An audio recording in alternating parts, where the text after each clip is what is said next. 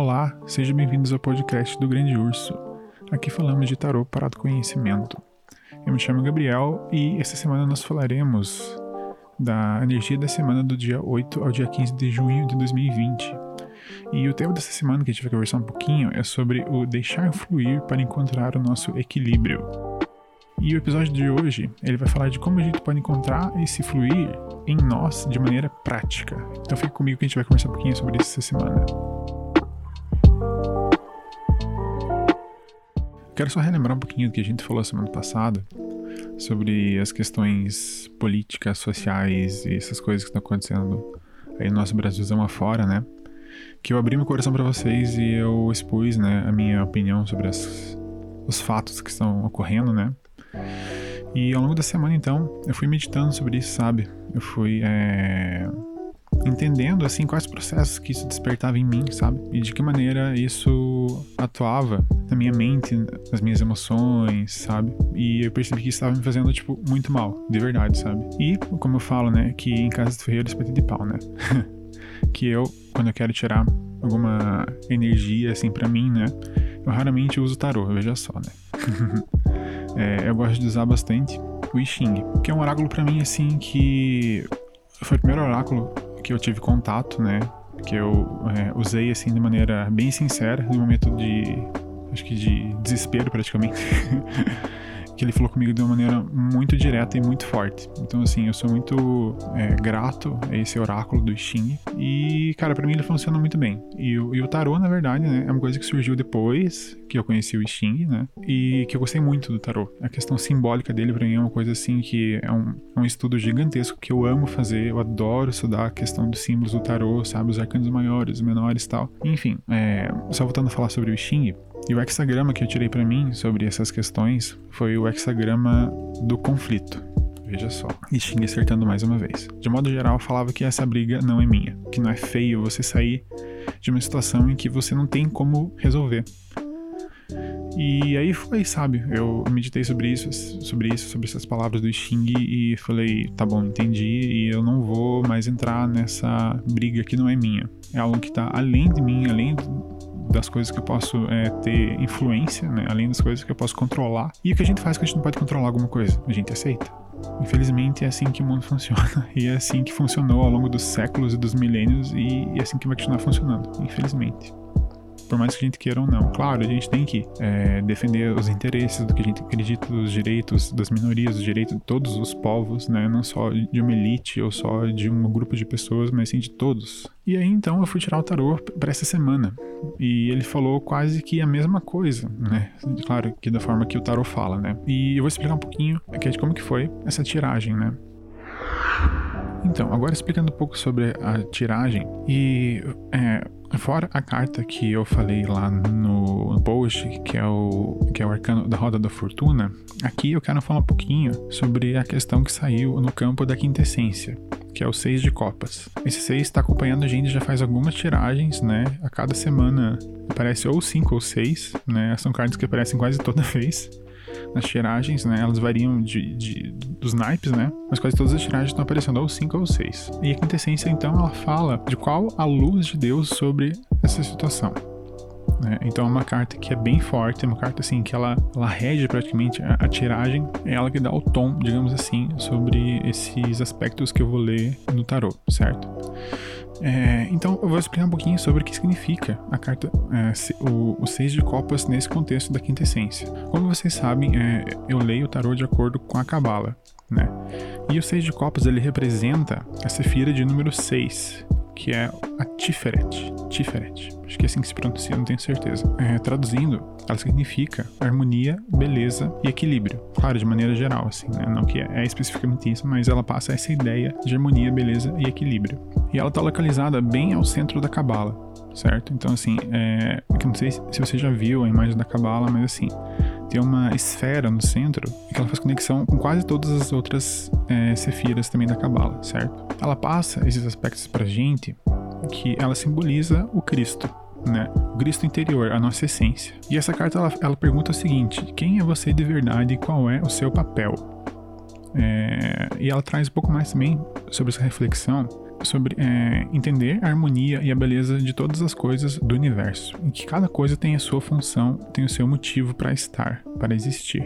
E aí é que eu queria pegar um pouco mais, sabe, sobre essa semana para explorar também essas questões com vocês. Quando eu estava lendo isso, né, que eu, eu falei, eu, que, eu, que eu dei o exemplo ali, né, do Matrix, né, em que a, o, mongezinho tá lá, né, ele mostra pro Neo a colher entortando e tal. Que é de quanto a gente tenta, tenta, tenta, se esforça para fazer uma coisa e na verdade o correto que o universo trabalha é com, é com as coisas sem esforço, é com o fluir das coisas. E isso, para mim, pelo menos, assim, em um nível bem pessoal, é algo que eu tenho bastante dificuldade, né? Tinha bastante dificuldade, tenho ainda um pouquinho, né? Mas acho que eu já consegui superar um pouco desses processos de, tipo assim, que tudo depende do meu esforço acontecer. Tudo depende do que eu faço, tudo depende do que eu vá lá e, ah, faço acontecer e vá lá e derrube tudo, sabe?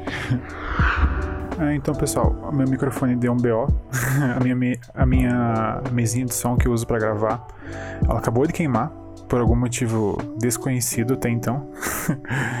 e enfim, eu tive que improvisar aqui com o microfone que eu tinha. Então, a partir de agora, o, o volume vai ser um pouco diferente, né? A qualidade do áudio talvez fique um pouco pior, mas acho que vai dar pra, pra receber a mensagem ainda. Então, e sobre o texto que eu, que eu quero é compartilhar com vocês hoje é de um livro chamado As Sete Leis Espirituais do Sucesso. É um livro que ele surgiu na minha vida de uma maneira muito especial e é um livro que para mim é muito importante e ele continua sendo muito importante porque cada vez que eu vou ler ele, é, ele se mostra de uma maneira diferente. Quando eu acho que eu entendi alguma coisa, eu vou lá vejo e falo, putz, não entendi nada. é, então, assim, é um livro que para mim é um livro que é quase de cabeceira. Se eu tivesse ele físico, eu não tenho ele físico, eu tenho só ele digital. E, mas enfim, é um livro que é bem importante para mim. De novo, sabe, é, eu vou ler esse texto para vocês e, se possível, eu quero que você fique em um lugar mais reservado, se você puder. Eu recomendo bastante que você vá nesse espaço, ou se você não tiver esse espaço, fique em uma cadeira confortável ou em uma posição confortável para você receber essa mensagem da maneira mais pura possível, certo? Que você consiga é, entender cada palavra. Então senta, dá uma respirada onde você estiver, mesmo que você estiver lavando roupa, mesmo que estiver lavando louça. É, é sempre possível gente parar e dar uma respirada. Se, se você estiver no ônibus, né, é possível também você parar, observar a tua mente, observar teus pensamentos, observar teu corpo, observar teus sentimentos. Eu vou ler esse trechinho desse, desse livro para vocês. É um trechinho um pouco longo, eu selecionei algumas partes aqui, mas eles são bem importantes.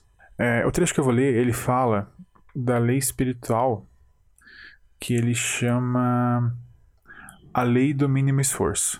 Então eu vou ler para vocês aqui e quero que vocês acolham essa mensagem no coração de vocês, tá bom? Então vamos lá. No Veda, conjunto de textos sagrados que constituem o fundamento da tradição religiosa e filosófica da Índia, esse princípio é conhecido como o princípio da economia de esforço ou do faça menos e realize mais. Você atinge um estado em que não faz nada e realiza tudo. Isso significa que basta existir a mais leve ideia para que a manifestação dessa ideia aconteça sem nenhum esforço, o que é comumente chamado de milagre. É, na verdade, uma expressão da lei do mínimo esforço. O mínimo esforço é despendido quando suas ações são motivadas pelo amor porque a natureza se mantém unida pela energia do amor. Quando você busca o poder e o controle sobre as pessoas, está desperdiçando energia. Quando busca dinheiro e poder movido pelo egoísmo, desperdiça energia perseguindo uma ilusão de felicidade, em vez de desfrutar a felicidade do momento.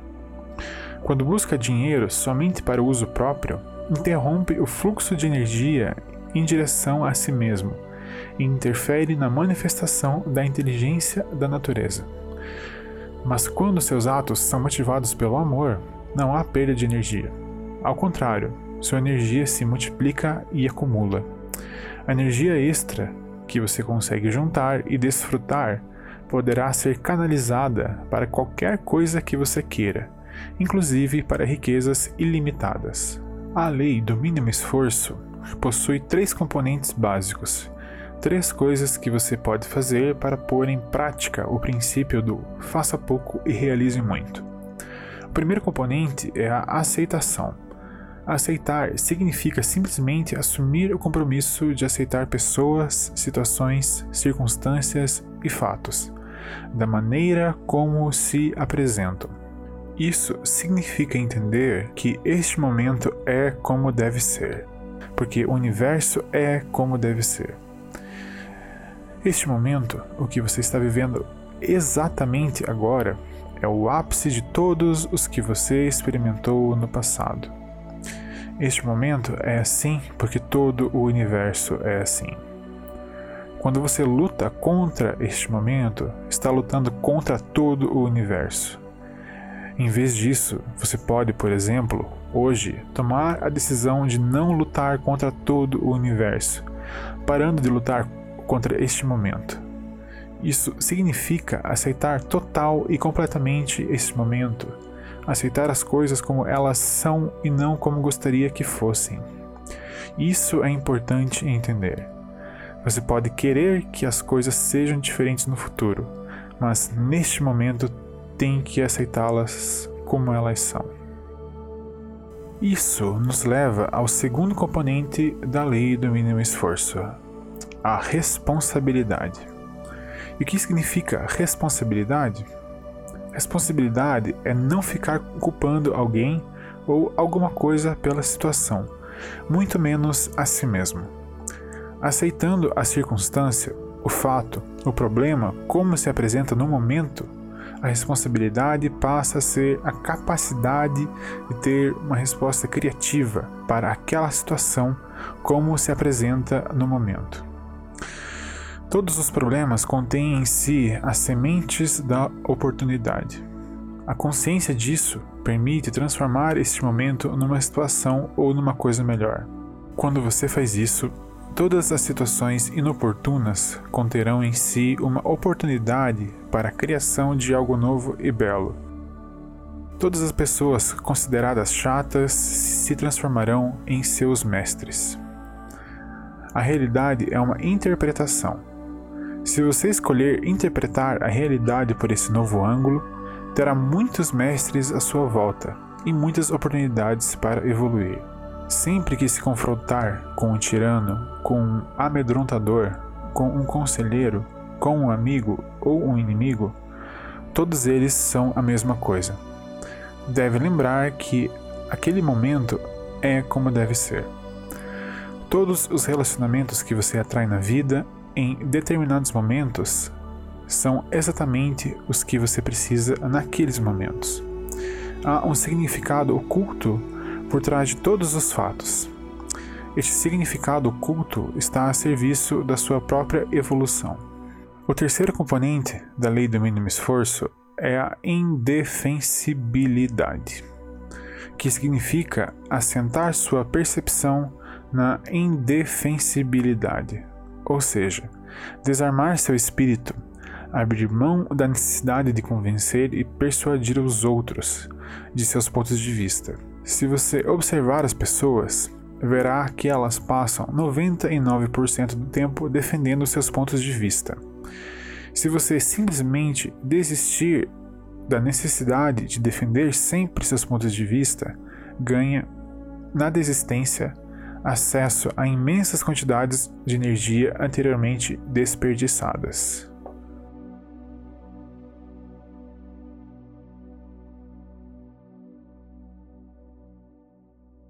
Ah, então, essa foi a leitura do texto. É... Para mim, sempre que eu leio é... esse livro, esses trechos, cara, pra mim é sempre uma paulada na cara, assim, sabe? é sempre muito forte. Porque eu sempre me vejo de novo fazendo as mesmas coisas que eu fazia há um ano atrás, sabe? Eu espero que seja tão importante para você quanto foi para mim. Quanto, quanto é para mim, na verdade, né? Não que foi. Ainda é muito importante para mim esse esse livro, esses essas palavras que eu acabei de falar. Porque eu sempre falo para vocês as coisas que eu já passei, as coisas que eu já vivi, as coisas que eu já experimentei e eu sei que funcionam. Que eu nunca vou falar de algo que eu não experimentei e que eu não vivi. Porque aí eu vou ser só mais um hipócrita que vai começar a falar um monte de coisa na internet e vai ser só mais um. É, o que para mim é algo que é muito importante eu falar das coisas que eu já vivi, para poder é, ajudar vocês a passar pelas coisas que eu já passei.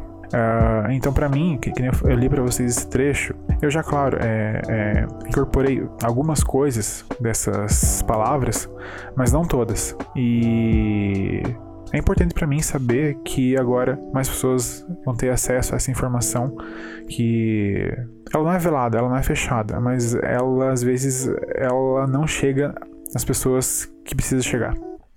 E fico feliz de estar sendo essa ponte, esses conhecimentos que às vezes estão aí já no mundo há muito tempo, mas que às vezes a gente não consegue olhar de maneira a trazer isso para nossa vida prática.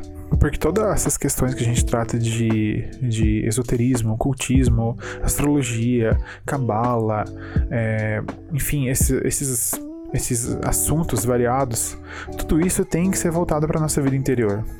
Então, assim, é que eu fico feliz de poder estar sendo, de novo, né, essa ponte entre esses conhecimentos que às vezes ficam meio ocultos e para vocês que talvez é, nunca tenham tido esse contato com essa forma de conhecimento. E eu só quero desejar para vocês, então, uma boa semana. Né? O podcast sai um pouquinho mais tarde hoje por motivos de filhos em crescimento. Mas eu espero que seja tão importante para vocês essas palavras quanto foram para mim na época. Certo? Então, fiquem com Deus e até o próximo episódio.